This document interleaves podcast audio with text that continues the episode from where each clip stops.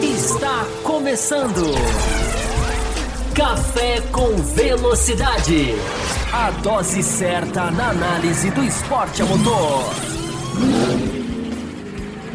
Olá para você ligado no canal do Café com Velocidade. Estamos aqui mais uma vez para trazer mais uma versão, mais uma edição dos nossos especiais de intertemporada, esses especiais que têm sido muito legais de fazer, que estão aí entrando no ar ao longo de dezembro, janeiro, fevereiro, para uh, discutir mais com você, aprofundar em temas e levar a Fórmula 1 vista de um jeito diferente, com ótimos convidados. Você que está acompanhando as lives está vendo que o nível está muito legal dos debates, os apoiadores premium do Café com Velocidade que daqui a pouquinho eu vou explicar como você também pode se tornar um e participar aqui das nossas lives. Tem contribuído demais. Hoje eu estou com duas figuras aqui que também já, já, já gravaram, já participaram aqui ao longo dessa, dessa intertemporada e que vão aqui falar mais de corridas inesquecíveis. Afinal, é um assunto que a gente já começou a falar, falamos até com, digamos assim, com um viés de o que que deixa as corridas inesquecíveis, procuramos explorar mais elementos que deixam as corridas inesquecíveis, ultrapassagens, acidentes, títulos, vitórias de um ídolo, vitórias de um piloto da casa, tantos fatores nós já esmiuçamos e hoje vamos entrar aqui mais a fundo ainda, vamos falar de mais corrida. Afinal de contas, corrida é o que sustenta a Fórmula 1. Né? Corridas são corridas. E eu gosto de dizer sempre pedindo né, licença poética, que corridas são mais importantes do que campeonatos. Que se você levar o pé da letra, outra discussão. Mas se você parar para pensar, corridas são mais importantes do que campeonatos. Mas os meus convidados são mais importantes do que qualquer coisa. Hoje nós vamos conversar sobre corridas históricas, corridas que vêm à mente deles, corridas que marcaram, né? E eu também vou falar de algumas. Também hoje vou trazer algumas corridas aqui também pra gente meio que fechar essa temporada. A gente tá fechando essa temporada, já estou aqui com algumas datas desenhadas, embora as gravações sejam todas é, é, é, é misturadas, uh, o plano de entrada desses blocos, desses temas, vai se desenhando. E a gente vai se aproximando do começo da temporada 2024, é, falta muito pouco para a temporada começar e você vai ficar ligado no canal, porque Uh, já vão voltar as lives do canal. Em breve o canal vai voltar. As lives, estreando o novo âncora. Enfim, tem muita coisa pra gente aproveitar e saborear nesse ano de 2024. Do Café com Velocidade, eu vou começar, já que os dois não estavam aqui, Fabiano Franco e o senhor Alberto Coimbra, já que os dois não estavam aqui na, no primeiro bloco que a gente fez, no bloco de, de corridas inesquecíveis, eu vou trazer, vou perguntar para eles a mesma pergunta que eu fiz na abertura do bloco que já foi ao ar aqui no canal do Café. O que faz uma corrida ser inesquecível? Sempre lembrando, né? não tem resposta certa nem errada, porque uma corrida pode ser inesquecível para uma pessoa por uma razão completamente pessoal e sem nada a ver o que aconteceu na pista. Mas começo com o Fabiano Franco. Seja muito bem-vindo, Fabiano. Mais uma vez, um prazer tê-lo aqui. Já fizemos lives aqui para os apoiadores. Sempre legal ouvir suas opiniões. Seja bem-vindo. O que, que faz uma corrida ser inesquecível, seu Fabiano Franco? Boa noite, Fábio. Boa noite, Alberto. Boa noite, pessoal que está acompanhando o canal, seja no YouTube ou seja ouvindo o podcast. É um prazer estar com vocês aqui, falar sobre automobilismo, que é o que a gente gosta, na verdade. Né? Para mim, o que define uma corrida inesquecível é são duas palavras: a tristeza ou a alegria. Se você lembra de uma corrida que você já tenha sido muito triste, isso aí nunca mais vai esquecer. Assim como uma muito que o teu piloto ganhou ou a, a equipe que você torce ganhou, também vai tornar ela inesquecível lado emocional, né? Que tanto envolve as pessoas, né? E a marca. E a gente até falou isso no primeiro bloco, né? Que já foi ao ar, já tem um tempinho. É, a primeira vez das pessoas numa pista, isso é até a deixa boa pro Alberto Coimbra, que já foi a várias corridas, foi GP do Brasil, foi corridas lá fora. A primeira vez que você entra numa pista também é um momento inesquecível, independente do que está acontecendo, se já começou a corrida, do primeiro carro que passou, você uh, vai sempre guardar na sua retina. Não é isso, Alberto Coimbra? Seja muito bem-vindo, também parceiro do nosso canal aqui, apoiador, ajuda sempre a gente, também participou de várias das edições aqui. Seja muito bem-vindo, seu Alberto Coimbra. Por que, que uma corrida de Fórmula 1 pode ficar inesquecível? Ah, eu... obrigado, Fábio. Boa, boa noite a todos aí. Boa noite, é, Fabiano. Vocês Fabiano estão, e Fábio. Boa noite, né? porque sempre o pessoal pode estar ouvindo de tarde, de manhã. Vocês estão, ah, é, verdade. Vocês estão esquecendo disso, né? Mas tudo bem, vocês estão é, perdoados. Mas aí vamos, vamos lá. É, Fábio, assim, os fatores que determinam, que marcam uma corrida, acho que o Fabiano foi muito bem, sentimento, né?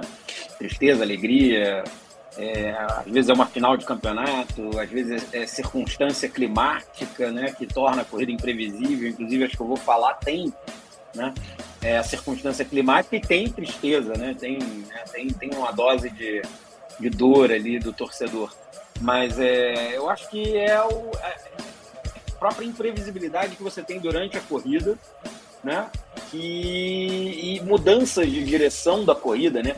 A corrida estava se desenhando para um lado e de repente tudo dá certo para um determinado piloto e quem ganha é exatamente alguém que de repente estava lá atrás ou que uma confusão qualquer. Mas assim, eu acho que essa mudança de, de, de, de direcionamento da corrida no, no, decorrer mostra aquela coisa que é, é, muito se fala, né? Racing é, não é uma corrida, né?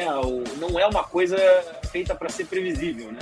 Não Sim. é uma coisa para ser matemático, né? Tem, tem, tem os fatores, né? Como antigamente tinha mais, né? Quebra de carro, essas coisas. Mas hoje em dia dentro da nossa realidade, as, as, condições climáticas contribuem muito. Quando você tem uma chuvinha, uma chove para, você traz uma imprevisibilidade que, infelizmente, cada dia tem ficado menos comum. Quer dizer, alguma corrida de 2023 será inesquecível? Os dois, essa uma pergunta. Corrida hein? de 2023. Talvez não, né? Difícil, né? Talvez a décima vitória seguida Talvez do pela previsibilidade seja muito difícil. É, talvez por recordes, né? Que é uma maneira também que corridas são inesquecíveis, embora talvez seja o a que esteja em último na lista do, do fã, né? Do torcedor, claro. Não o torcedor de determinado piloto, quando o piloto dele consegue bater um recorde. Mas no fã, no geral, talvez a que esteja em último na lista para uma corrida ser inesquecível, é. talvez seja uma marca. A não ser que seja, a não ser que seja um heptacampeonato, né? Um heptacampeonato do Schumacher, um heptacampeonato do Hamilton, né? Sabe-se lá quantos o Verstappen vai conseguir. Enfim, mas é, eu gosto é, de Pode falar, pode falar, por favor. Não, eu até você trouxe essa questão do heptacampeonato, eu estou tentando forçar na minha cabeça quando eles foram heptacampeões. O Hamilton você não lembra? ah, então não ficou. Eu lembro que foi na Turquia em 20, mas o Schumacher agora me fugiu. Quando ele o ganhou, em que circuito ele ganhou o hepta? O hepta do Schumacher veio em 2004 na Bélgica numa corrida em que ele não ganhou. Foi uma corrida, foi uma corrida em que o Kimi Raikkonen ganhou. Ficou, fez bem poucos pontos. É, eu acho que não sei se ele chegou em segundo, vou conferir aqui. Aliás, aliás até a, a, abrir aqui a minha tabelinha para ficar. Porque o Hamilton ainda lembra, foi Turquia 2020, ele ganha uma corrida improvável, inclusive, né? Parecia sim, que ele sim. não ia ganhar aquela corrida. Sim, sim. É, aquela corrida, aquela maluquice, né, na Turquia. É, Se não me engano, volta, foi né, Stroll, foi o pole daquela corrida. Foi o pole, é. Aquela corrida do asfalto, né, que, não, que não, os carros Isso. não tinham aderência. É, mas eu vou pegar aqui, eu vou pegar o lugar. Talvez, Oi, Fábio, fala, uma, uma, uma, corrida desse ano inesquecível, talvez a estreia de Las Vegas, uma coisa que marcou. Bom, bem lembrado, bem lembrado, bem lembrado. E foi uma boa corrida também. Sim, é, bem lembrado. do bueiro, do atraso, tudo isso. Sim, sim, não, e vamos lembrar por ser Las Vegas, né, por tanta badalação, ah. isso, isso também pesa, né, isso também é um fator, né? isso é que é interessante nesses programas, né, a gente buscar é. por que, que as corridas são são inesquecíveis. Confirmando aqui, o Schumacher chegou em segundo. O Raikkonen ganhou, o Schumacher chegou em segundo é. na Bélgica e o Barrichello chegou em terceiro. Tá aqui o pódio da, da Bélgica. Mas vamos lá, vamos começar então a conversar com, os, com, com você que está assistindo. Você pode deixar, você que está acompanhando a live, você também pode deixar a sua corrida inesquecível aqui nos comentários do vídeo. Né? É uma. É uma é uma grava... Hoje eu vou tentar não chamar de live nenhuma vez, e se eu conseguir, vai ser a primeira. Talvez eu já tenha até chamado de live, porque não, eu errei. Errei. Já. Eu errei, já chamei, né? Então, tá, então a invencibilidade está mantida é, e deixa para lá. Mas você pode deixar nos comentários do vídeo, inclusive as nossas opções de apoio. Você que está gostando do canal, que está conhecendo o canal, que está esperando a Fórmula 1 começar e está curtindo essa intertemporada junto com a gente e quer apoiar o canal, você tem quatro faixas de apoio. Aqui na descrição do vídeo você tem, tá passando aqui embaixo da tela, passando aqui logo abaixo aqui do Alberto, você tem as três plataformas que você pode apoiar, o Apoia-se, o YouTube, facílima, ou você pode apoiar por Pix, entrando em contato com a gente no endereço de um e-mail que é o mesmo do, da chave Pix, o café com velocidade, arroba gmail.com. Todo apoio, tenho falado isso ao longo do ano inteiro, vou falar muito sobre isso em 2024, né? já estamos em 2024. Uh, sobre essa, essa, essa importância de quem nos ajuda, e por isso que é muito bom poder dividir aqui as lives com dois desses nossos ajudantes aqui, que são o Fabiano e o Alberto. Vou começar com você, Alberto. Uma corrida inesquecível, uma corrida que não sai da sua cabeça, uma corrida que quando você tiver velhinho lá, de, de, de cabelinhos brancos, você vai contar para os seus netos, uh, ou bisnetos, se você, se você se cuidar, você vai ter bisnetos, e ele é um cara Amém. que se cuida. Eu sei que ele é um cara, ele é um cara que se cuida. E aí, Alberto, fala uma corrida que essa não vai sair da sua memória de maneira nenhuma. Vamos falar de várias aqui, mas qual a primeira que você tá. É, vamos lá. As corridas que eu pensei para falar aqui, todas elas trazem na minha cabeça o EC. E se, e se algo não tivesse acontecido do jeito que aconteceu? Né? E aí eu acho que a primeira que a mais recente que me vem à cabeça é 2018 Alemanha. Né? Vettel oh. em casa, hum. é, Frisson pela chance dele e da Ferrari ganharem o título de 2018. Ali, naquele momento, é, o Hamilton tinha quatro e ele quatro títulos. Era Battle for the Five, né?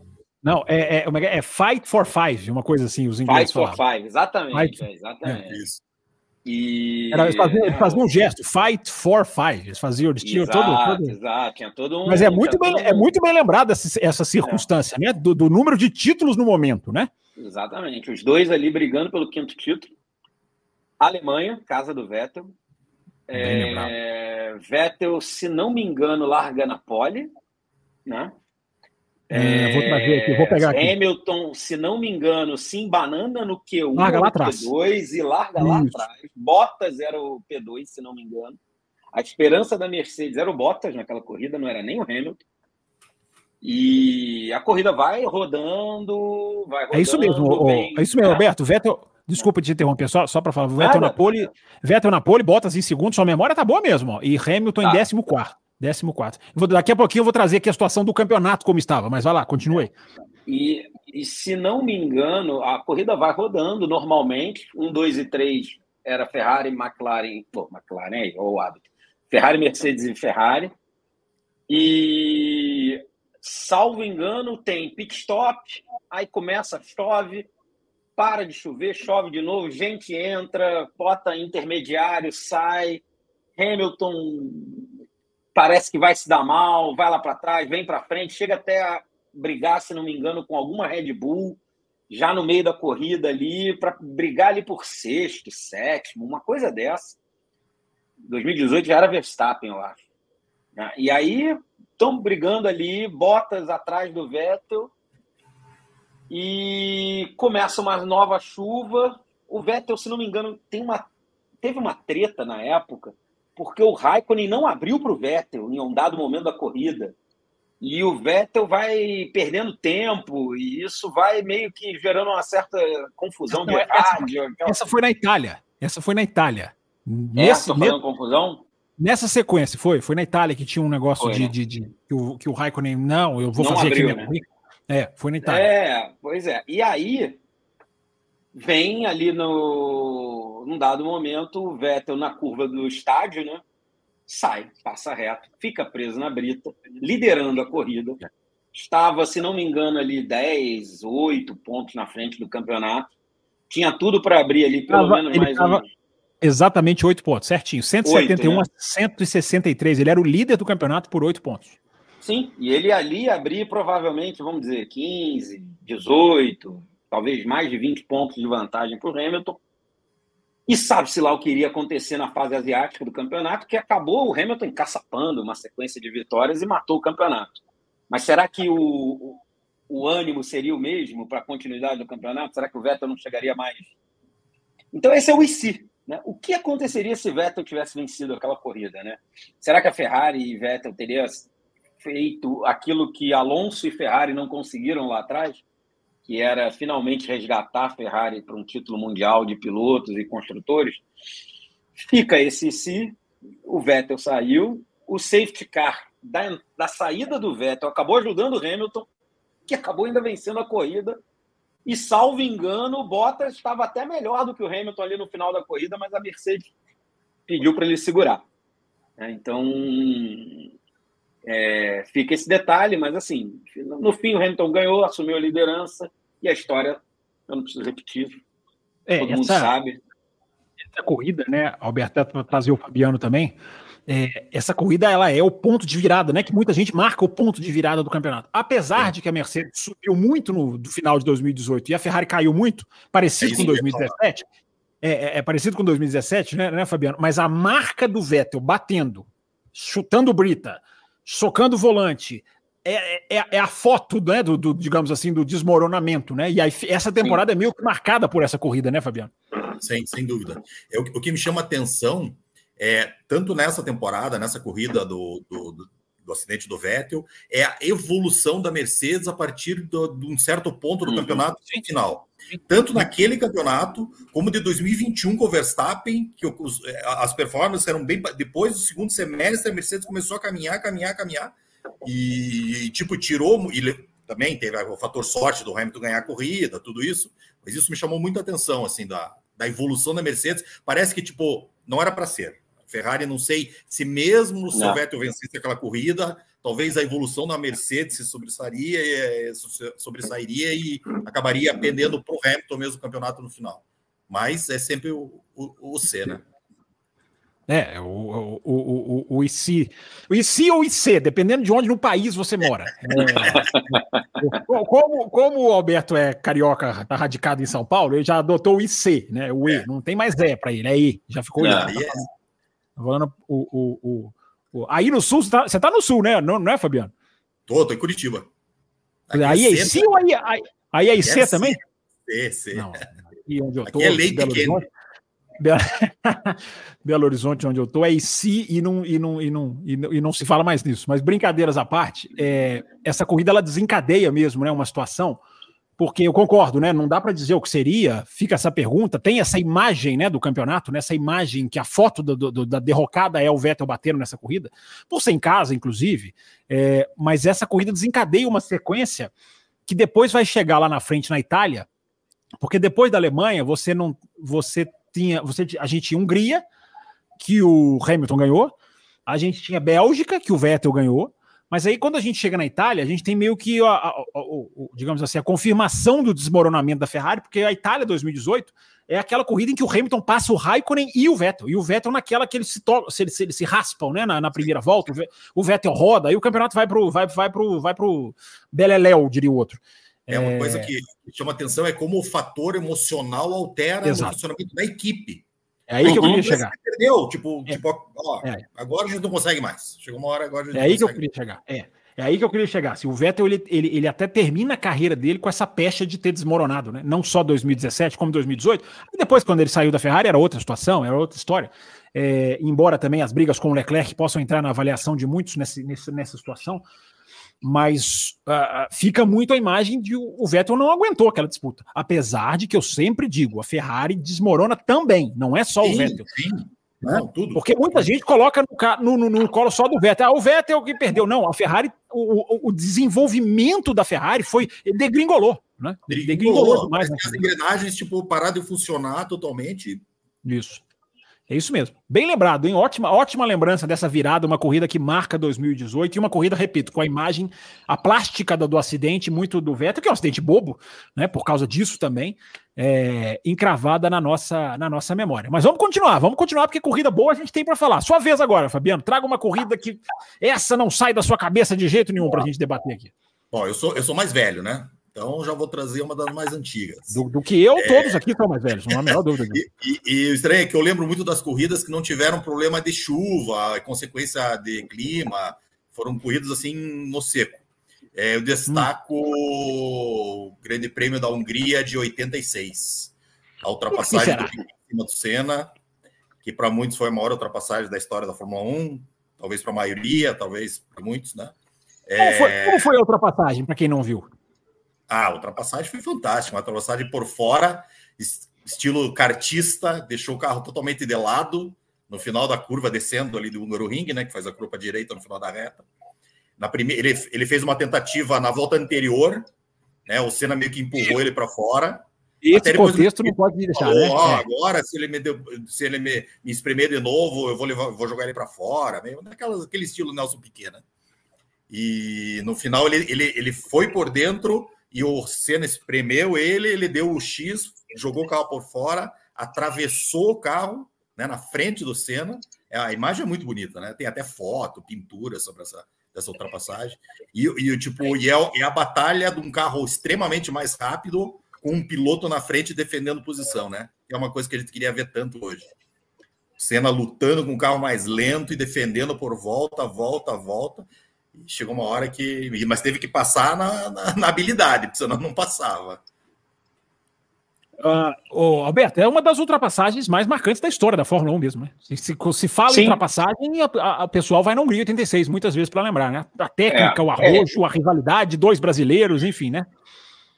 É, a Hungria tem aquela fecha de Mônaco sem muro, né? Que é um circuito difícil de ultrapassar, pouca reta, muita curva de baixa. Então você tinha ali uma Williams fortíssima naquela época com uma Lotus que era um carro que, sei lá, comparando com o dia de hoje, talvez fosse uma briga. Tirando o DRS, seria uma briga ali, sei lá, Red Bull Alpine. Entendeu? A, a Lotus estaria para uma Alpine de hoje e a Williams estaria para uma Red Bull com o domínio que a Red Bull tem. Até porque o campeonato no fim. É, não, mas é, eu acho que era da McLaren, né? Eu, eu, eu acho que a diferença era menor, hein? De... Não, eu acho que a diferença era menor. Era tão grande. trazer que eu estou tentando trazer como alegoria é a melhor equipe, o melhor um carro, carro contra um carro de, de meio de pelotão, que era o carro do Senna. Apesar do Senna ter feito pole, né? Sim, é, mas o Senna tirava, tirava essas voltas né, rápidas, ele era especialista nisso. Mas eu estava até. Quando, gente, quando você puxou aqui, eu puxei no, no, num site. O Senna era vice-líder do Campeonato Mundial naquela época, naquela corrida. Eu não sabia disso. Eu fui buscar o contexto aqui. Então, assim, talvez não seja Alpine. Como é que é Alpine? Pois é, Alpine. É, talvez é... fosse uma Mercedes ou uma Ferrari contra uma é. Red Bull. Na verdade, na, verdade, na verdade, o Senna sai dessa corrida como vice, mas ele chega Isso. nessa corrida como, como terceiro, né? Terceiro. Isso. Exato. Então, assim, não era tão. Acho que a minha comparação não foi das melhores, mas. É, tá era um carro de, tá de segundo, era um carro de segundo escalão. Era o Senna que estava fazendo também esse carro render mais do que parece. Mas, uh, porque naquela época, Williams, McLaren, Lotus, Ferrari, talvez fossem os quatro carros ali mais poderosos. Mas o fato é que o Senna estava liderando a corrida e terminou em segundo, ultrapassado pelo Piquet. E o Piquet precisando daquela corrida porque o campeonato mundial estava ali entre ele, Mansell, Senna e Prost naquele momento. Né? Então, acho que é o ano de não havia. foto mágica do Bernie Eccleston, né? dos quatro no muro. É 85, ah, foi nessa 85. corrida, né? Foi nessa, Foi nessa corrida. corrida. Nessa corrida. É. Foi nessa corrida, né? Foi Hungria 86, os quatro. Né? rivalidade, né, do Senna com o Piquet. Isso. Pois é, isso é isso que eu ia trazer para a mesa. Já tinha ali a rusga, uma rusga Senna Piquet, né? Só para só para fazer a discussão. Já. Né? porque o Senna era o queridinho que estava nascendo para a Fórmula 1 ali, ele vem de 84, de estreia, 85, 86, já vinha conseguindo resultados com a Lotus fantásticos para a equipe, para o carro que a equipe tinha. E o Piquet já era um bicampeão, cara. Já era um bicampeão pela Brabham, brigando ali na Williams, internamente com o Mansell. Alan Prost era o atual bi, se não me engano, né? Ou seja, tinha dois bicampeões ali na, no, no line-up, que era o, o Prost e o, e o Piquet. O, o, o Mansell. É, não, o Prost seria bi no final desse ano é. naquela corrida mesmo, que eu também destacaria. É, 85 86, depois, é isso? Depois 89 isso. e 93. É. Isso, é.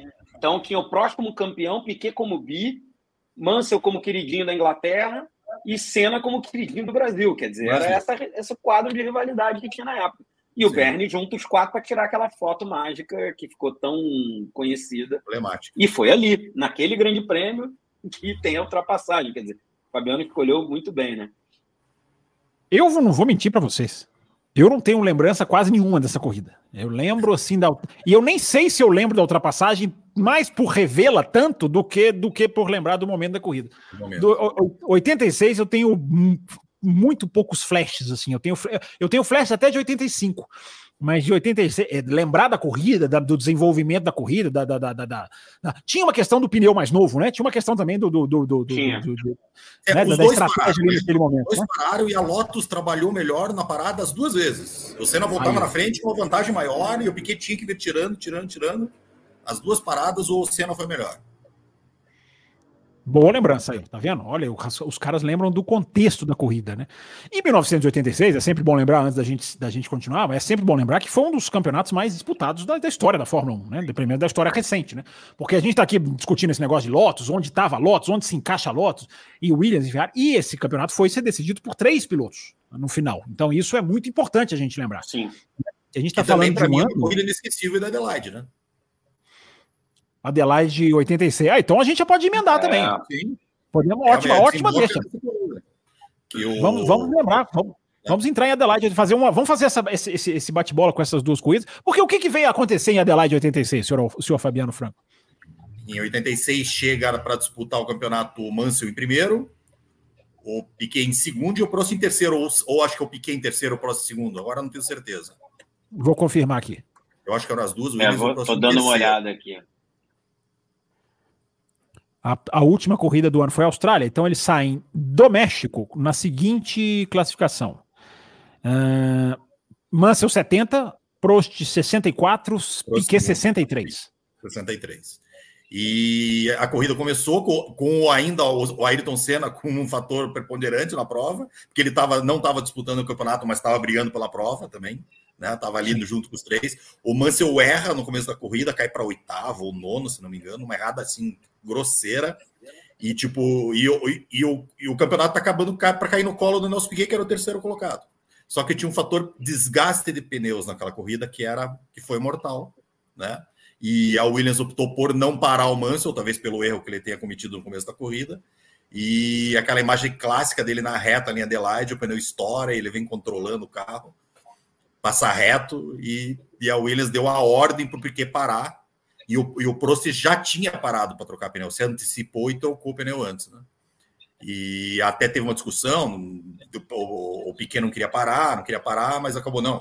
É questão de, de segurança mesmo, vai ter que parar parou e o, o, o campeonato caiu no, no colo do, do Prost, com três, três pilotos disputando o título na última corrida. Esse foi, foi muito marcante. Mas você lembra de estar assistindo? Assim? Você lembra das reações, das suas reações? Eu sei, eu sei o que eu estou fazendo aqui. corrida. Eu lembro de é, madrugada, é, três horas Conta da manhã. Nós, eu tô sendo injusto porque são lá 40 anos, mais do que isso, enfim. É, mas conta, conta, o que, que você consegue é. lembrar de Flash, assim? tava com alguém, tava sozinho, quebrou alguma coisa, chutou? Assistindo, é... Meu pai sempre assistiu muito comigo, corrida tal, mas ele não aguentou, foi dormir. E porque, não, esse campeonato é do, do, do Mansell, o pequeno tem mais chance tal. Quando estourou, é estourou o pneu do Mansell na reta, eu já saí do quarto, pai, estourou o pneu, vai ganhar, o Piquet vai ganhar, o Piquet vai ganhar. A confusão. Acordou o cara. Acordou o cara. Acordei. E, e daí depois não, não adiantou nada, né? A torcida não valeu, o francês, francês levou. É, sempre lembrando, não sei se o Alberto quer complementar, essa corrida, eu estava fazendo isso em alguns programas, fiz no programa das temporadas que a gente gravou, sempre aberto aqui na F1 TV, sempre para dar dica, porque a gente está falando aqui de corridas, que às vezes vocês não viram, vocês que estão acompanhando aqui a, a nossa gravação, nosso bloco, é, e você às vezes quer ver. Então, a gente falou de 2018, evidentemente, 2018 tem a corrida na íntegra da Alemanha. De 2010, 11 para cá tem, tem, tem 2009, se não me engano, tem todas né, na F1 TV. Estou falando de F1 TV, viu, gente? E as de 86, embora não tenha a da Hungria, ela tem uma hora de, de, de, de, de melhores momentos, enfim, dá para acompanhar ali bem uma, um resumo, mas a da Austrália tem sim senhores e senhoras e senhores que estão querendo aí assistir. assistir. É muito legal. Essa corrida, e uma coisa interessante, né, né Alberto? É, é, o, o Mansell já disputando o campeonato em 86 e só vem ganhar em 92. Né? É verdade. O tempo que ele levou em busca, disputou 86, 87, teve a fase dominante da McLaren, que ele não teve chance, né? E só foi uhum. conseguir o, o, título dele em 92, bastante tempo depois. Porque às vezes a gente assiste a corrida no contexto, né? Não, o ano que vem ele vem forte, o ano que vem vem, no ano que vem a, a chance. O Manso até veio muito forte em 87, né, para falar a verdade. Né? 87 ele também. Né? Isso, ele perde na última corrida. Mas é isso é curioso, né? Você pensar que o cara só teria uma chance de ganhar mesmo outra, ou depois desse conjunto 86 e 87. É, 91, ele, 91 ele pressiona, né? Mas 92 é o ano que ele também. crava, né? É, o ano que ele crava. Daí também, se você não cravasse com aquele carro, era difícil. Né? Eu quero saber se o Alberto lembra dele assistindo essa corrida de 86 ou se ele vai se esquivar, falando, não, eu sou muito novinho. Não, não eu, eu. Cara, a primeira lembrança que eu tenho da Fórmula 1 é Adelaide, 86. Primeira lembrança que, que, eu tenho. Olha que legal. Porque eu era piquezista quando era criança. E essa corrida eu vi com meu pai, 86. Tinha seis anos de idade, começava ali né, a acompanhar, sempre piquezista naquele momento, até porque o Piquet já era bicampeão, né? Senna ainda era uma novidade. E eu acabei virando anti-cena até 89. Que aí, quando teve a, a, a, tramóia do Balestre, eu acabei incorporando a torcida pelo Senna. Mas eu, a primeira lembrança que eu tenho é exatamente a Adelaide. Eu lembro uhum. do estouro do pneu do Mansell, eu lembro da vibração que isso gerou. É, Agora, eu imagem, não me lembro. A imagem é muito clássica, né? Daquele é, pneu é deixapando, né? Porque é aquele pneu que deixapa no meio da reta, né? deixapa, né? e ele vem com o carro, né? Controlando o carro na reta. É, e ele tentando controlar. Você vê que ele, no Sim. desespero, tentando brigar para manter o carro vivo. Porque para ele bastava vencer. Na verdade, Sim. nem bastava vencer, bastava ficar na frente do Prost. É, e os carros do, quebravam do naquela época. Né? O, o próprio Quebrava. Ayrton quebrou. Que, o Senna quebrou, senão, e assim, e não só carros quebravam, como os que terminavam, às vezes ficavam cinco, seis voltas sim. atrás. Era uma coisa sim, assim. Sim. É era uma outra isso. época em termos de, de, de, disparidade entre as equipes. Agora, eu lembro desse estouro, não me lembro do Piquet, do contexto, assim, eu, claro, depois, revendo tal, mas eu não me lembro desse contexto do Piquet parando, depois é o que eu fui saber, segurança, pneu, é, mesma equipe e tal. Não, não, Mas é. eu lembro do Piquet perdendo o campeonato pro Prost, e aí é que eu fiquei com uma raiva do Prost. Prost. E depois, depois de muito tempo, é que isso passou, e hoje eu admiro. Para mim, o Prost é top 5 mundial, de todos Sim, os tempos, talvez. Entendeu? Mas é um cara que eu demorei para admirar a qualidade dele, porque ele venceu esse raio desse campeonato de 86. O cara ganha o campeonato e é odiado. Você veja, vê, o, é. o, o, o, Alberto, no final das contas, ele é igual esses Hamiltonzetes, esses Verstapetes, ele é igual esses caras no final das contas. Ele Pô, odeia o cara porque o cara ganha. Eu tinha seis anos. Eu tinha é, seis anos, seis anos. Você, já tá, você tá lembrando de muita coisa para quem tinha só seis anos, hein? Eu tô achando que você tinha uns 16 e não tá querendo contar. essa, não, essa memória é muito boa para um menino de seis anos. 86, eu tenho vários flashes. Um deles, inclusive, trocando de hum. esporte, é a Copa de 86. Hum, Sim, tem vários flashes daquela Copa. Eu também tenho. Eu também tenho, é. eu também tenho. Eu tenho flashes do, eu tenho flashes dos pênaltis de 86 que o Brasil sai da Copa. Eu tenho flashes desse, desse, é. desse, daquele negócio de vai bater, vai bater. Eu, eu tenho flashes. de vocês é. só são flashes e eu que lembro tudo como aconteceu. É, é eu tenho flash. Sabe que o meu flash é, são os gols do Josimar. Que meu pai, eu Botafoguense, Josimar, eu lembro que o meu pai vibrava com os gols do Josimar. Deixando o café com bola para voltar para o café com velocidade. lembranças à parte, mas tá divertido, tão divertido aqui, tá, tá, divertido caçar a memória aqui, né? Buscar, buscar aqui na, na, na, lembrança. E 86 foi muito, final das contas, para arredondar 86, é, é, foi muito legal. Realmente é uma temporada que muita gente considera melhor. Tem gente que considera melhor da história da Fórmula 1, tem gente que considera, assim, que viu, né? Melhor que eu vi, enfim. É, muita gente considera mesmo essa temporada, porque ela tinha imprevisibilidade, ela tinha ultrapassagem, ela tinha, ela tinha corridas ruins também, já vi, já revi várias corridas dessa temporada. É, eu vi, se não me engano, era Brands Hatch, eu só não estou lembrando se é 86 ou se é 85. Eu vou até conferir aqui, porque havia um revezamento nessa época de Brands Hatch com Silverstone. Eu assisti na pandemia. Eu me lembro que foi naquele momento de parar, não tem nada para fazer, e eu fui assistir uma corrida dessas. É... E eu fui, quer ver? Foi, deixa eu ver se foi 86 ou se foi 85. É, eu acho que foi 86 mesmo, Brands Hatch 86. Uma batalha do Senna com do, do Piquet com o Mansell, melhor dizendo, mas não é uma batalha de ultrapassagem, não. É, eu assisti a corrida na íntegra.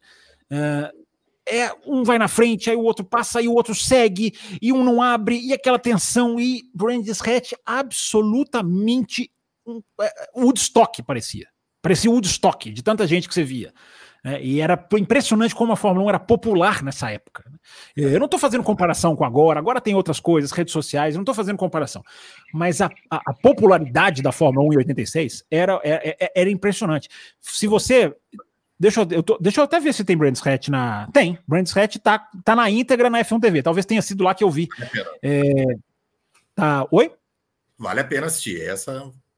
Vale a pena. Não é uma corrida sensacional no sentido de que você vai lembrar da corrida. Mas às vezes você vê imagens. Por isso que a minha corrida, que eu não esqueço de 86, assistindo agora, evidentemente, não da época, mas o que fica na minha memória, mesmo com essa digamos assim, driblando a, a, a, a, a memória e reassistindo, é o, a multidão que estava em volta da pista. É uma multidão. Reparem nas câmeras no alto.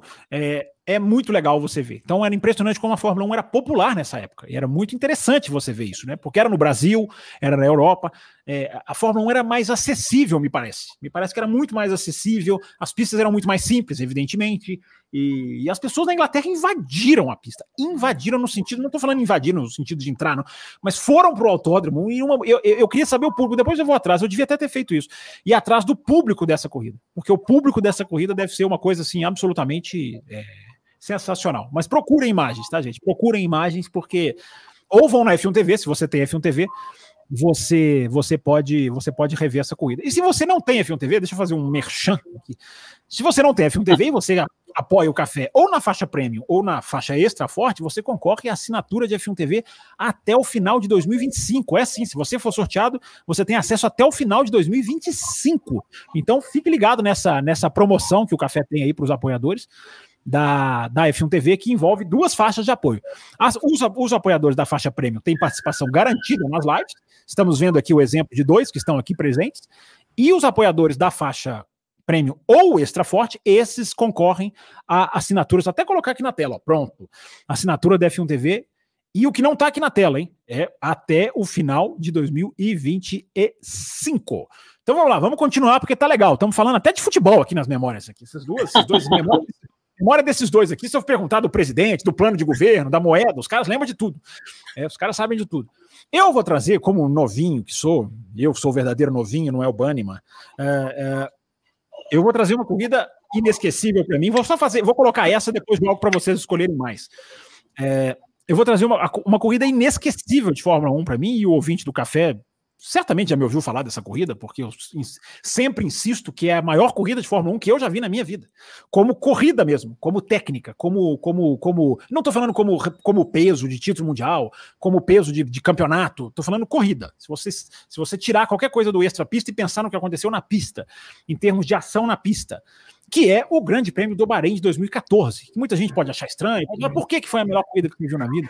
Porque eu não me lembro de um pega, a gente já teve vários pegas na Fórmula 1, tem lá o, o, o, o Villeneuve e Arnoux, que talvez os dois aqui queiram, queiram, podem até falar um pouquinho, pode até, nenhum dos dois colocou esses aí como na corrida inesquecível, né? talvez até eles eram novinhos demais, né, com o Villeneuve e Arnoux, mas todo mundo já viu, todo mundo conhece, mas pela liderança, é, por uma sequência de voltas. Pode não ter sido tão bela como a que eu acabei de citar, mas por envolver técnica, por você prender a respiração a cada volta, por você poder analisar as linhas que cada piloto fazia diferente, Rosberg versus Hamilton, por toda a tensão que houve, pela imprevisibilidade do vencedor. E eu já assisti essa corrida umas três, quatro vezes, essa eu também reassisti na pandemia. Essa corrida já foi tema, o Café com Velocidade antigamente tinha corridas, ele, a, a gente escolhia uma corrida, dava para os apoiadores os assistirem e voltávamos na segunda-feira seguinte e todo mundo debatia a corrida, era uma delícia. E essa corrida foi um dos temas já aqui do, do Café das Antigas. É, que é, repito, o Grande Prêmio do Bahrein de 2014. Que além de tudo, estou falando que revia a corrida, porque além de tudo, ela é uma corrida excelente do resto do pelotão. A gente lembra de Hamilton e Rosberg, mas ela teve ultrapassagem, ela teve briga. A Ferrari sofreu naquela corrida, é, mas você tinha as Force India muito bem, e você tinha briga durante o pelotão, você tinha as Toro Rosso ultrapassando. Se você não tem nada para fazer, vou falar o português, claro. Tá chegando aí o carnaval, você está esperando a temporada, você está vendo aqui essas corridas da F1 TV, algumas nós falamos aqui tem, algumas não tem, uma que certamente tem. É, e se você quiser assistir, e se você quiser reassistir, porque 2014 muita gente que está acompanhando o programa assistiu, eu recomendo. A minha corrida inesquecível é Bahrein 2014. Pelo pega, vou deixar os dois falarem também o que lembram dessa corrida ou o que lembram desse campeonato 2014, né? Tá muito, tá muito mais fresco na memória. Se bem que esse pessoal que lembra de 86 com tantos detalhes, costuma não lembrar o que almoçou, almoçou na semana passada. Né? Dizem que a memória humana é assim, ou vai, vai lá atrás ou não vai nada lá atrás. Mas antes de jogar para vocês, o Bahrein 2014 é, acima de tudo, um exemplo de perícia do que ganhou, do que foi derrotado, que foi o Rosberg, de, de, de briga limpa, de briga deixando aquele espacinho, de carro em cima da linha, de mudar a trajetória. É, olha, é, é, assista, você que está acompanhando o programa, assista a recomendação. Do, recomendação não é do doutor, porque eu não sou doutor em nada, mas recomendação de um, de um mero apresentador. Assista prestando atenção na técnica, não só no resultado do que vai acontecer, e claro que você já vai saber o resultado, você sabe o que aconteceu. Mas tente reparar na técnica desses dois, na curva 4, na curva 1, 2 e 3. Uh, repare no que Hamilton e Rosberg fizeram. É um espetáculo de automobilismo. é, as várias voltas que aconteceu. Depois a gente veio a saber aquilo que o Café com Velocidade sempre faz questão de sublinhar. A gente veio a saber, o Rosberg conta depois, até na Sky Sports, de onde ele virou comentarista, ele conta que veio a ordem da Alemanha, parem com isso, não queremos isso, proíbam isso, intervenham nisso. E os dois ligaram aquele botãozinho que todo mundo sabe qual é. Então, essa corrida, vou, vou passar para vocês. Essa corrida é absolutamente, na minha opinião, pode divergir, ninguém concorda comigo, eu sou a única pessoa do mundo que fala isso, mas vou morrer dizendo, a não ser que apareça uma nova que mude a minha opinião. Eu nunca vi uma corrida de Fórmula 1 melhor do que essa. O que, que vocês lembram desse pega, dessa corrida? E aí, Fabiano, 2014, tá fresco na memória ou não? Não, tá fresco, tá fresco. É, duas coisas que, que me chamaram muita atenção nessa corrida. Primeiro, que demonstrou domínio da Mercedes perante as outras equipes. Sim, depois, sim. Tem um safety car depois, né? Que junta todo mundo. Exatamente, no finalzinho. Tanto, tanto que o Hamilton e o Rosberg vêm com pneus diferentes, né? É, depois liberam os dois, os dois somem na frente, mas vão embora. E Isso. a outra coisa que eu acho é que naquela corrida o Rosberg conseguiu colocar na cabeça dele, dele e falou assim: eu consigo ganhar desse cara. Uhum. Acho que foi a partir daquela corrida que falou: eu consigo ganhar, disputar e ganhar do Hamilton. Acho que foi Embora ele conte, ô Fabiano. Embora Oi? ele conte, desculpa te interromper, embora ele conte que ele saiu muito pé da vida, não com alguma manobra que ele fez, não com, com, a, com alguma coisa técnica, ele conta que ele saiu feliz demais dessa corrida. Eu falei, ele, ele, conta, ele já contou na Sky, ele falou: eu não podia ter saído tanto sorriso. Eu tinha que ter saído pé, porque por dentro eu tava pé da vida. Eu Só para você é, continuar. desculpa, é. desculpa ter te interrompido. Não, imagina. E, mas eu acho que foi, é bem isso mesmo. Ele, ele saiu feliz com a performance dele, de ter uhum. conseguido. Uhum fazer o que ele fez tipo, na corrida, botar pressão, botar do lado. E, tipo, track limits é uma coisa que, né, naquela época também. mas eles, mas você sabe que eles respeitam, cara. Você sabe que não tem, assim, você não vai pegar uma, pelo menos que eu me lembro aqui. Alguém pode reassistir e me trair. É, minha memória tá me traindo. Mas até isso também não, não, não, não, não há estouro. Um, um, não, um, é, muito um deixa o outro ali na linha, um pneuzinho. É, uhum. é isso. É, quer complementar? Não, não, não. não. Vai, é... vai lá, tá. Alberto, para jogar para você, só lembrando, tá, gente, que essa, essa Bahrein 2014, ela não era a abertura do campeonato, porque muita gente pode associar o Bahrein com a abertura do campeonato. Não, ela era a terceira corrida do campeonato. 2014 abriu na Austrália, uma corrida que o Hamilton até quebra.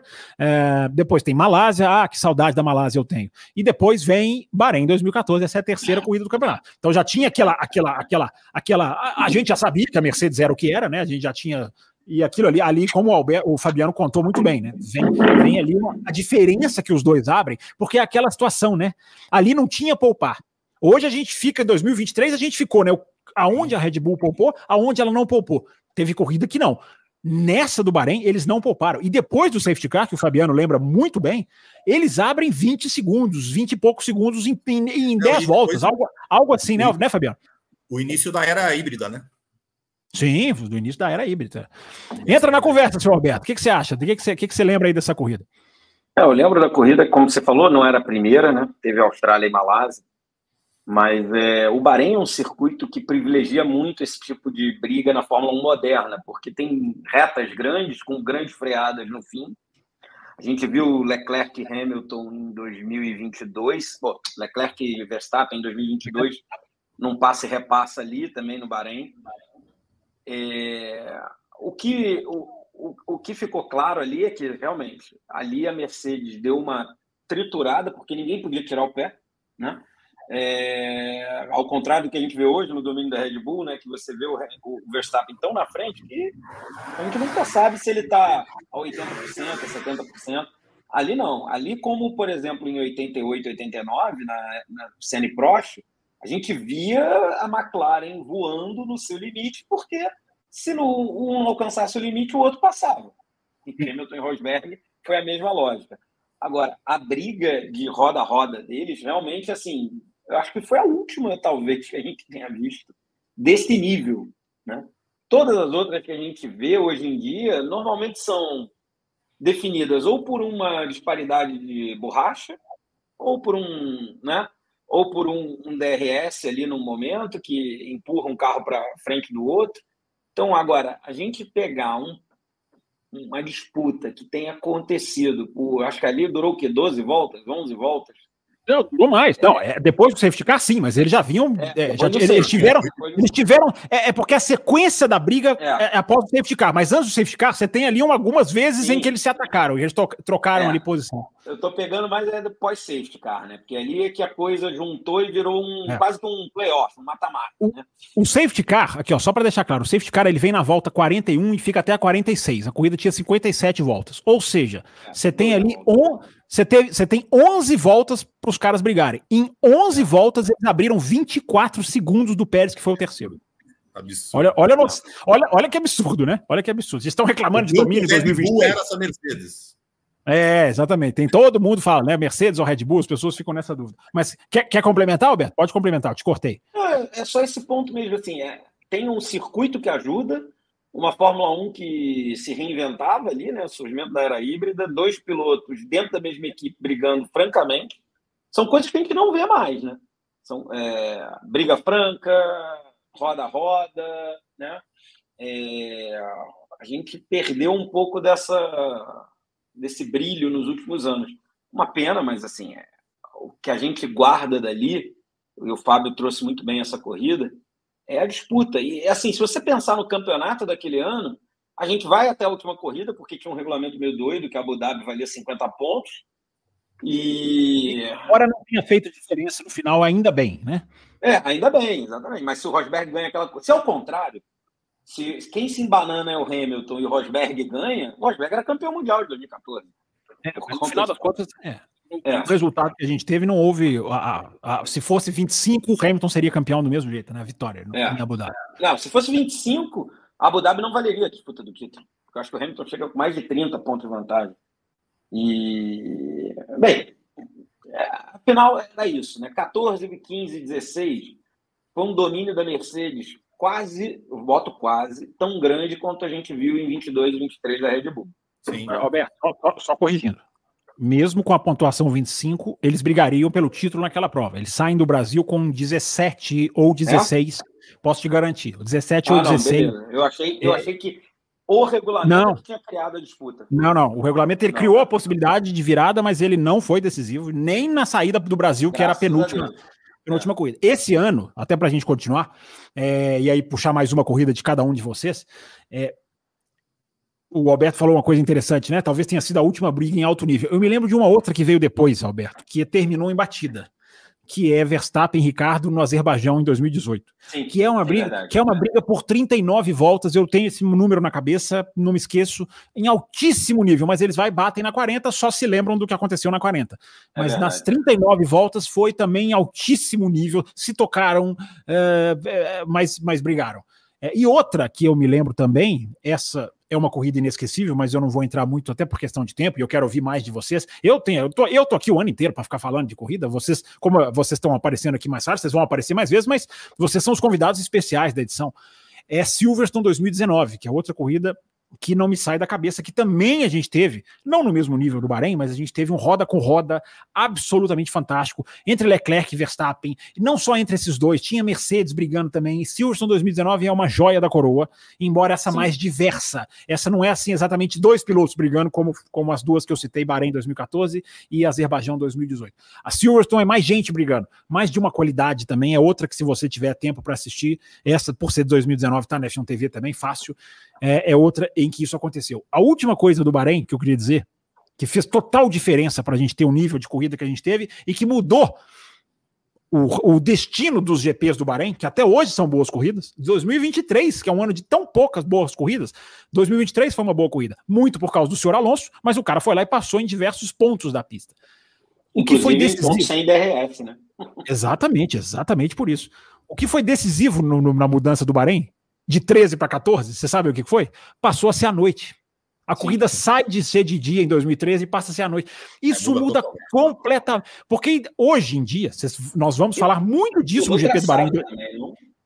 Não, o traçado ele teve só em 2010 que ele teve aquela, é, aquele, né? uso, é, aquele uso ali daquela parte sinuosa, e em 2020 que houve o uso do, do, do chamado anel externo, que não é anel oval, nada. Né? É, o circuito, o circuito também não é oval, não coisa nenhuma, porque é, é tudo pontiagudo. Mas é, é, é, a gente fala pela, pela essência, né, Alberto?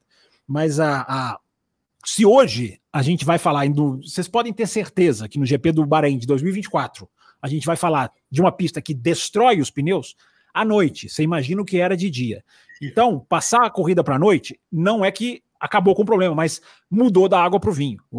Os pneus são destruídos, mas à noite dá para pelo menos fazer com que eles durem o suficiente para ter uma boa briga, pelo menos em 2014. Então fica registrada essa essa essa corrida também, essa fase também, muito legal aí debater Agora, com vocês.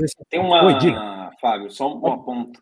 Tem Pode uma falar. imagem que eu lembro, acho que de 2010, no GP do Bahrein, do Alonso bebendo uma Coca-Cola. O negócio era desesperador de calor.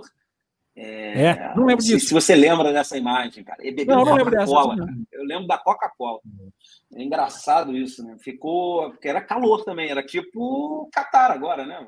Sim. Eu tenho certeza que é. eu tenho certeza que nós vamos conseguir um patrocínio da, da, da empresa de refrigerante depois dessa, porque esse merchan foi sensacional. É. é, tomara. Fabiano Franco, mais uma corrida inesquecível sua. Dá tempo de mais uma de cada um de vocês dois. Uma corrida que vem na sua cabeça, seu Fabiano Franco, para a gente esmiuçar, que o papo tá bom, hein? É, bom, no começo do programa eu falei que para a gente não esquecer, a gente tem que ter ou alegria ou tristeza, né? Então vamos para aquela corrida que teve as duas coisas. Brasil 2008. Teve Brasil a alegria 2008. e depois teve uhum. a tristeza. eu acho que é que, é, que retrata bem aquela última curva do café ali, na da junção, né? A junção, da ultrapassagem é, do. É, um pouquinho antes, entre o mergulho e a junção ali, que é. muda, muda o destino, né? Da, da muda do o destino, muda o destino.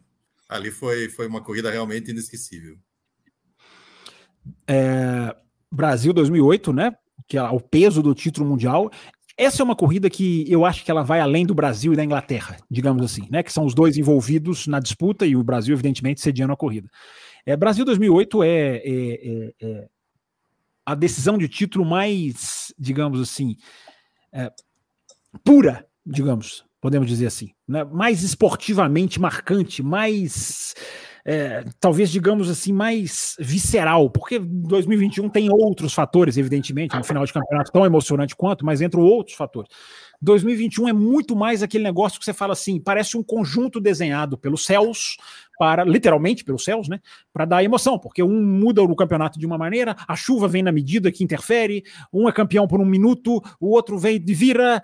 É, ali, ali ficou uma coisa muito mais. É, Abu Dhabi envolve muito polêmica e, sim, sim. 2021 e 2008 não envolve. Envolve, é, envolve criar uma polêmica besta é. do Timo Glock, que não tem a menor, né, né, Alberto? Que não tem a menor razão de ser. Não, mas não tem, aquilo ali é uma coisa, é mais cinematográfica do que qualquer outra decisão de título mundial. Você, você concorda, Alberto? Não, concordo. E assim, essa treta do Timo Glock é até boba, porque se o Timo Glock não tivesse arriscado, a gente não teria tido confusão. O Hamilton teria ficado em quinto. é verdade. Ele nem estaria ali. Ele nem estaria ali. É, ele nem estaria ali. Ele só esteve ali porque ele resolveu arriscar. Falou, cara, não vou parar, não tem nada a perder, sou uma Toyota, não tem mais nada com nada, com ninguém.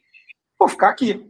E por, sei lá, um quilômetro, um quilômetro e meio, ele não consegue terminar a corrida na frente do Hamilton e do Vettel, o que levaria o, o nosso Massa a ser campeão.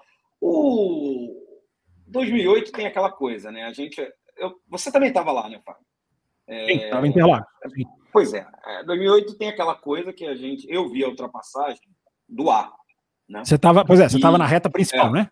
Eu estava na reta oposta.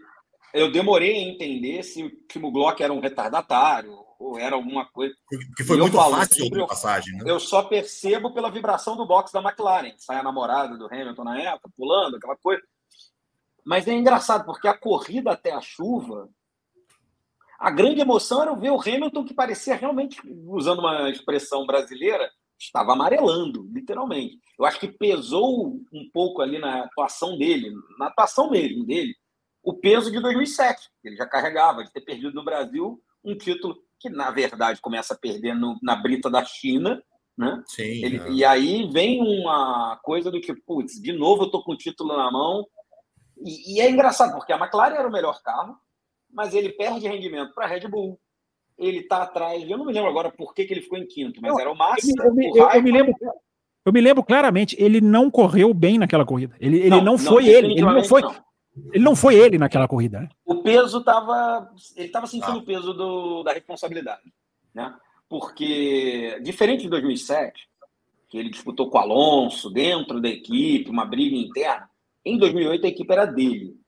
Kovalainen era só um, um coadjuvante.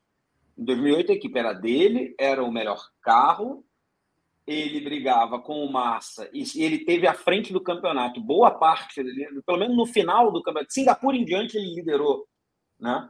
É, ah, Singapura 2008, ele... que beleza, né? Também. É. Que corrida, Massa... que corrida inesquecível, Singapura 2008 também. Inesquecível também, essa. É. Mas Singapura 2008, eu acho que o Massa chega na liderança, né?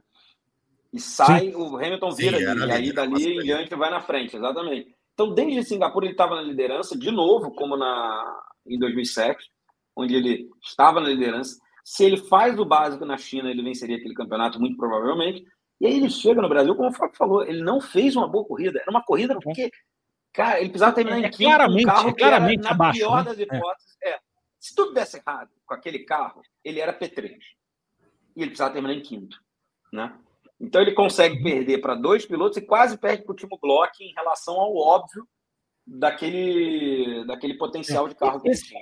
Aí... Esse, é um dos, esse é um dos exemplos mais claros, né, Alberto e Fabiano, do psicológico no automobilismo. Esse, para mim, é um Sim. dos exemplos mais claros. Mais claro. Embora o Hamilton tenha demorado a engrenar em Interlagos, eu acho, na carreira toda dele, até nos anos Mercedes, ele demorou a encaixar excelentes uhum. corridas em Interlagos, mas ali você vê claramente, eu me lembro de olhar na arquibancada e falar: esse cara hoje ele não é ele, ele não está sendo ele. É, e o cara corre assim mesmo, né? Os pilotos já admitiram, Schumacher já falou sobre isso. Tem corrida que o cara corre e a cabeça dele não tá boa. Né? No, no, no especial da Brown, que é um, os temas dessas, dessas, dessa intertemporada do café, já foi ao ar esse especial. É, é engraçado, nós estamos falando aqui, nós estamos gravando o especial da Brown, ainda não foi gravado no momento dessa gravação, mas você que está assistindo, ele já foi ao ar. É, é assim, são essas, são essas loucuras. E o Button conta no especial da Brown que ele conta, ele fala, tem várias corridas que a minha cabeça estava absolutamente errada, absoluta, eu não estava absolutamente sendo eu, né, naquela fase da Brown em que ele, ele começa a perder muito ponto. Então essa corrida de, do Brasil 2008 é um exemplo perfeito do, do, do para mim, né, do, uhum, do, do, cara que trouxe nas costas o meu Deus, hoje é dia de eu cravar esse negócio e, e, e, quase não conseguiu, né? É, e a é, falta está saindo pelas minhas mãos, né? É o fator Isso. traumático muito grande, né? Pro, pro, para quem perdeu, ter sido box festejando, daí ele para assim, não, não consegui, é, na última curva praticamente, acabou o sonho do campeonato, é uma coisa muito traumática, assim, achei, achei bem, bem marcante, é. assim, a imagem dele chorando, do Massa chorando no carro, assim, das largas, do capacete, é bem, bem marcante. Sim, sim, é isso mesmo. É, só, só corrigindo uma coisa aqui, Alberto, eu estava olhando aqui, o Lewis já chega em Singapura líder do campeonato. Ele chega a um ponto. Ele já era líder. O Massa viraria, então. Antes é, de Singapura, o Hamilton já era é. líder. É. é. Gente, em 2008 também, é, até para a gente passar para a próxima, já é uma corrida que a gente também debateu aqui na nossas, em, nosso, em nossas outras edições. Temporada 2008 foi uma das temporadas que a gente discutiu aqui também, mas é realmente uma lembrança de uma corrida que quem assistiu não tem como. Essa eu acho que é meio que inesquecível para todo mundo. Talvez essa seja a mais inesquecível do programa. É uma questão até para os apoiadores colocarem aí, para que os apoiadores não, apoiadores e não apoiadores, quem está ouvindo, colocar aí na, na descrição do vídeo, porque talvez essa seja uma corrida, é, não que seja inesquecível de todo mundo, mas todo mundo que assistiu lembra dessa corrida. E nós estamos falando aqui de GP do Brasil, eu estou agora no final das gravações, eu estou conseguindo fazer o que eu não consegui a intertemporada inteira, que é a deixa para chamar o programa de apoio. Se você apoiar o café na faixa premium, como esses dois aqui fazem, que te dá a participação garantida aqui nas nossas gravações, ou durante o ano, ou intertemporada. Uh, concorre a miniatura de Fórmula 1, você concorre a três sorteios de ingresso para o GP do Brasil de 2024, hein? Três sorteios de ingresso. Então você está conhecendo o café, peraí, que história é essa? Posso ganhar um ingresso para o GP do Brasil?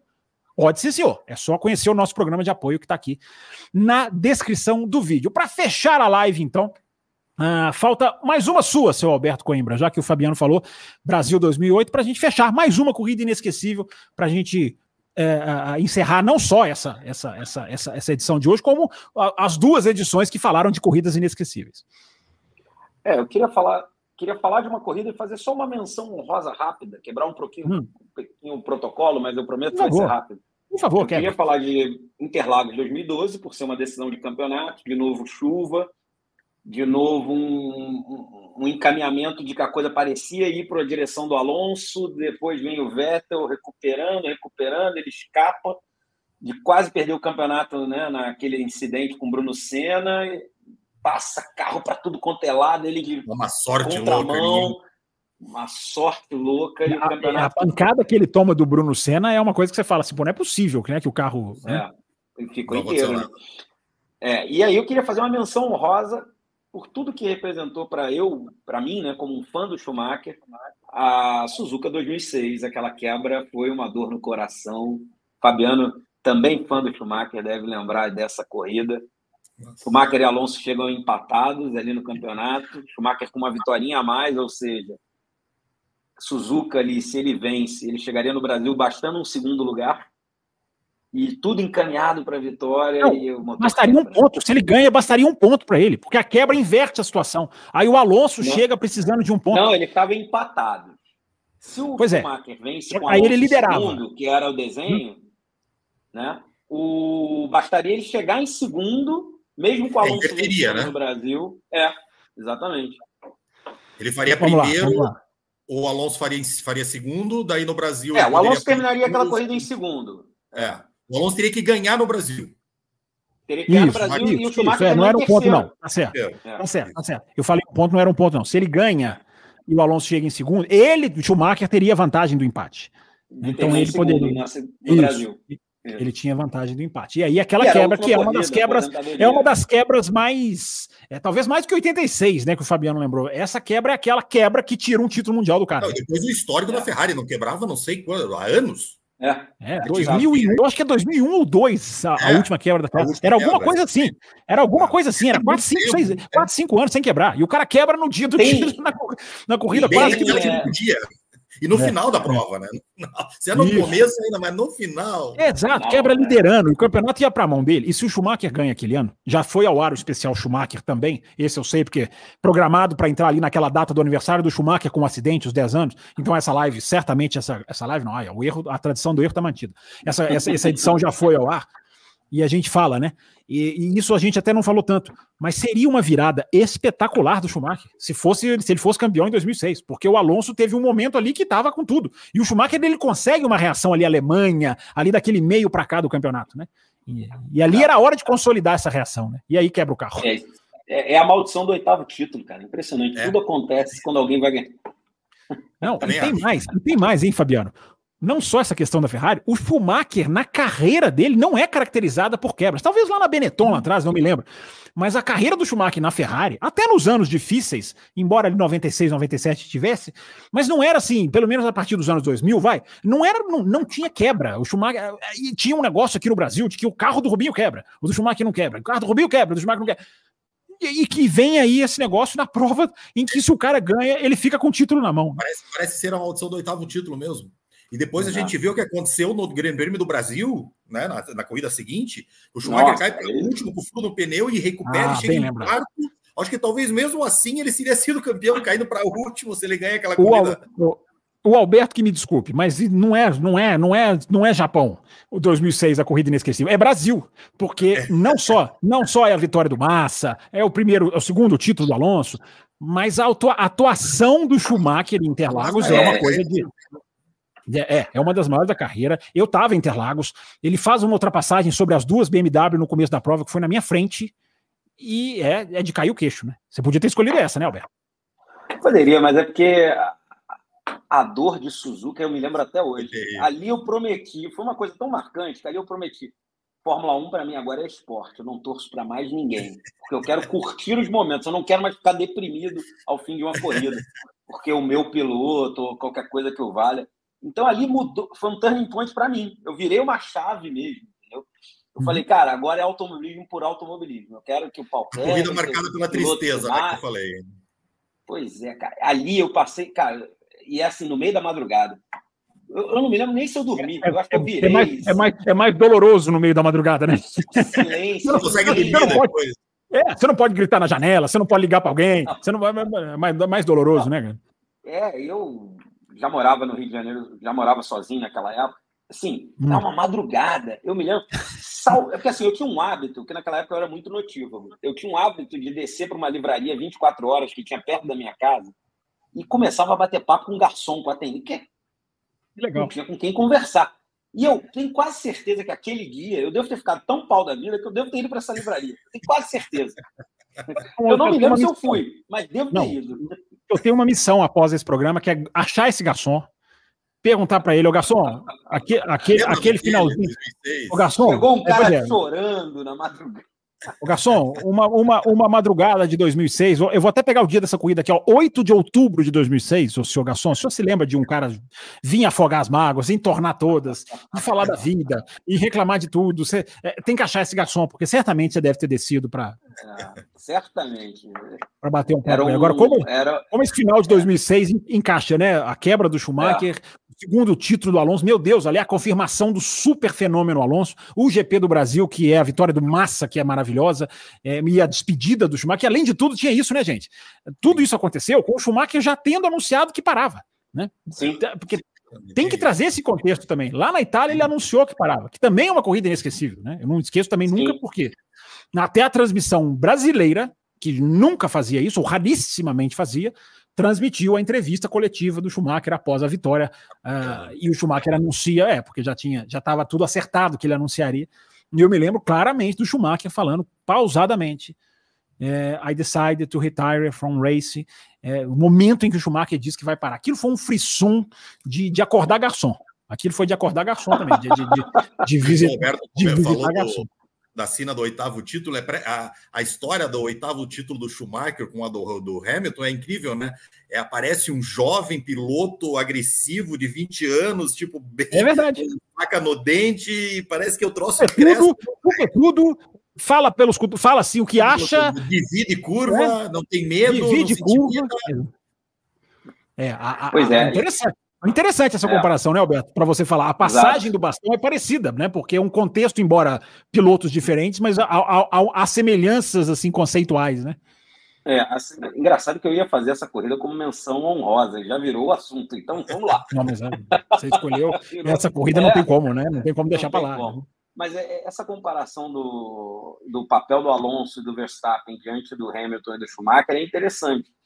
O ponto que diverge é que o Hamilton insiste o Schumacher Sim. aposentou, né? O Hamilton ainda quer e assim a minha impressão é que o Hamilton só para depois do ah, posso estar enganado. Eu acho que ele ele vai até o limite do limite do limite por esse oitavo título. Né? E o Fábio tem uma aposta aí, não me lembro com quem, num desses episódios que a gente gravou, é que o Hamilton uhum. renova, né? Depois de 2025. Ah, sim. 2025. Sim, pode me, podem me cobrar. Este não é, é o último este não é o último contrato do Hamilton, mas não é mesmo, porque esse contrato vai até do final de 2025. Mas mesmo se, mesmo se a Mercedes é, a outra equipe, eu acho eu acho difícil. Eu acho que ele fica na Mercedes, mas pode ser que seja por outra equipe. Isso aí pode, isso aí pode acontecer, dependendo da, da situação das coisas, dependendo do que o Verstappen vai fazer. Mas que o Hamilton não abandona a Fórmula 1 em 2025, eu boto minha mão, não é informação, claro, nem existe essa informação, mas eu boto minha mão no fogo de que ele vai e faz 2026 também pela, pela mudança de regulamento. É, que vai acontecer. Então, ó, essa deixa de o que vai acontecer com Hamilton, com, com o futuro, com Verstappen, contratação e 2024 e 2026, já deixa perfeita para a gente encerrar essa, essa, essa, edição, que foi, olha, um prazeraço de fazer, muito legal. A gente entrou nas corridas do jeitinho que eu acho que a gente tinha que entrar, passando contexto de campeonato, passando situações, lembrando de detalhes aqui, detalhes ali. Fico muito satisfeito de fazer. Muito obrigado aí para vocês dois, Fabiano, Franco. Vou, vou até fazer uma despedida rapidinho. Valeu, Fabiano, e espero contar com você mais aqui também no nosso canal. Valeu por essa ajuda que você também, o Alberto também, deram nessas gravações aí que a gente fez. E é sempre bom falar de automobilismo. Espero vocês de volta aqui, viu, Fabiano? Valeu. Sempre um prazer, Fábio, falar com vocês. Nossa, acompanho o café. É, é, é onde eu, eu, eu realmente me sinto é o... em casa e informado do que acontece no mundo da Fórmula 1. É, é o seu garçom. Nós, nós, somos o seu garçom, né? Você vem, você vem desabafar com a gente aqui, né? Você vem desabafar vocês, com a gente. Vocês mandam muito, cara. Vocês mandam muito. Parabéns. É um prazer estar com você. Não, e por coincidência era uma cafeteria. Café. Aí, ó. Aí, ó. Olha que maravilha, olha que maravilha. Cafeteria já foi, inclusive, o nome de um bloco nosso aqui. Ô, Fabiano, só uma questão. Ainda continua mexendo com aquele automobilismo absolutamente fantástico ali, o remoto? Esqueci Sempre. o nome do. da, da, né? Já, já estamos. É... Agora, em janeiro já começa o campeonato de novo. Os aí, ó. Carros, depois o, depois o Fabiano vem contar mais, ele já contou para nós num programa exclusivo para apoiadores. Ele mexe com o, o que é o aeromodelismo, os aviãozinhos que, é, que, que eles fazem é com controle. É no automobilismo ele faz, e aquilo ali, e ele contando pra gente que você guia o carro ali no as pessoas acham que é fácil no controle remoto, e olha, deve ser fantástico. Inclusive, tem que trazer umas imagens pra gente assistir. Hein? Não, gente vamos, vamos, combinar assim, é bem, bem bacana, bem, bem, bem legal. Muito legal. Alberto, a gente encerrando aqui gravações. É, não tem como não te agradecer por tudo. Você que, inclusive, nesse ano de 2023, que já acabou, a gente já está com essa edição em 2024, é, se tornou aí, apoiador do café, está sempre junto aí com a gente também. Muito obrigado aí também pela sua participação. E volte lá. E você tem uma um dever de casa, hein? Vai achar esse garçom aí para gente, a gente saber o que você falou para ele na madrugada, numa madrugada de outubro de 2000, 2006. Ah, esses bons tempos de Fórmula 1 aí, da briga da Ferrari e tal. É... Não, a Ferrari continua brigando, né? Schumacher, depois que voltou, é que não voltou a mesma coisa. Mas obrigado, Fábio. Obrigado, Fabiano, por tudo. Olha, me sinto aqui, parafraseando lá o quinto Beatle, me sinto o terceiro cafezista aí, já de tanto que eu gravei com vocês. É, legal, isso é legal. Cara, vamos, sempre que precisar, quiser bater um papo, eu, eu, a minha memória às vezes falha, né? Você vê que eu lembrei do Raikkonen com o Vettel, era corrida errada, mas tá bom, é, vamos batendo papo que vai funcionando aí, a gente vai trazendo lembranças e, e bons momentos que a Fórmula 1 sempre marca a nossa vida, né? Madrugada de 2006, ele lembra de todos os detalhes. Né? É, mais para cá, ele não lembra. Eu não lembro se eu fui no café, eu não lembro, mas eu devo ah, ter ido. Mas lembra, foi, foi deve ter ido, é. deve ter ido. A dor que você sentiu. Ó, a mensagem tá aqui no finalzinho da tela, no finalzinho da live, essa mensagem tá aqui embaixo, não é à toa não, tá? Se inscreva no canal e ative o sininho para você acompanhar a volta das lives do café para cobertura da temporada de 2024. Tá para acontecer a qualquer momento. Então, para você pegar a data certinha, Uh, só não vou confirmar agora, porque algumas, algumas coisas têm que ser definidas. Enfim, a gente está gravando com um pouquinho de antecedência essa, essa, essa edição, quase que eu falei live. Uh, então você se inscreve no canal, como está a mensagem aqui na tela, ativa o sininho que a volta das lives você não pode perder. A temporada 2024 do Café vai ser forte. Inclusive, estreia de Ricardo Banniman, aqui como âncora do Café Oficial. Grande Ricardo Banniman. Muito obrigado a você que acompanhou. Está acompanhando essas lives intertemporada, acompanha o café, você que deixa suas mensagens, gente que está acompanhando a, as gravações e fazendo questão de curtir, de deixar suas opiniões, deixar o seu like, muito legal mesmo. Vamos juntos nessa temporada, muito animados para 2024. Já agradeci aqui aos meus dois participantes abrilhantaram essa, essa gravação. Muito legal mesmo. E fique ligado no, no canal do Café que a gente volta o quanto antes sair com a nossa programação de intertemporada, sempre rolando aqui conteúdo especial para você.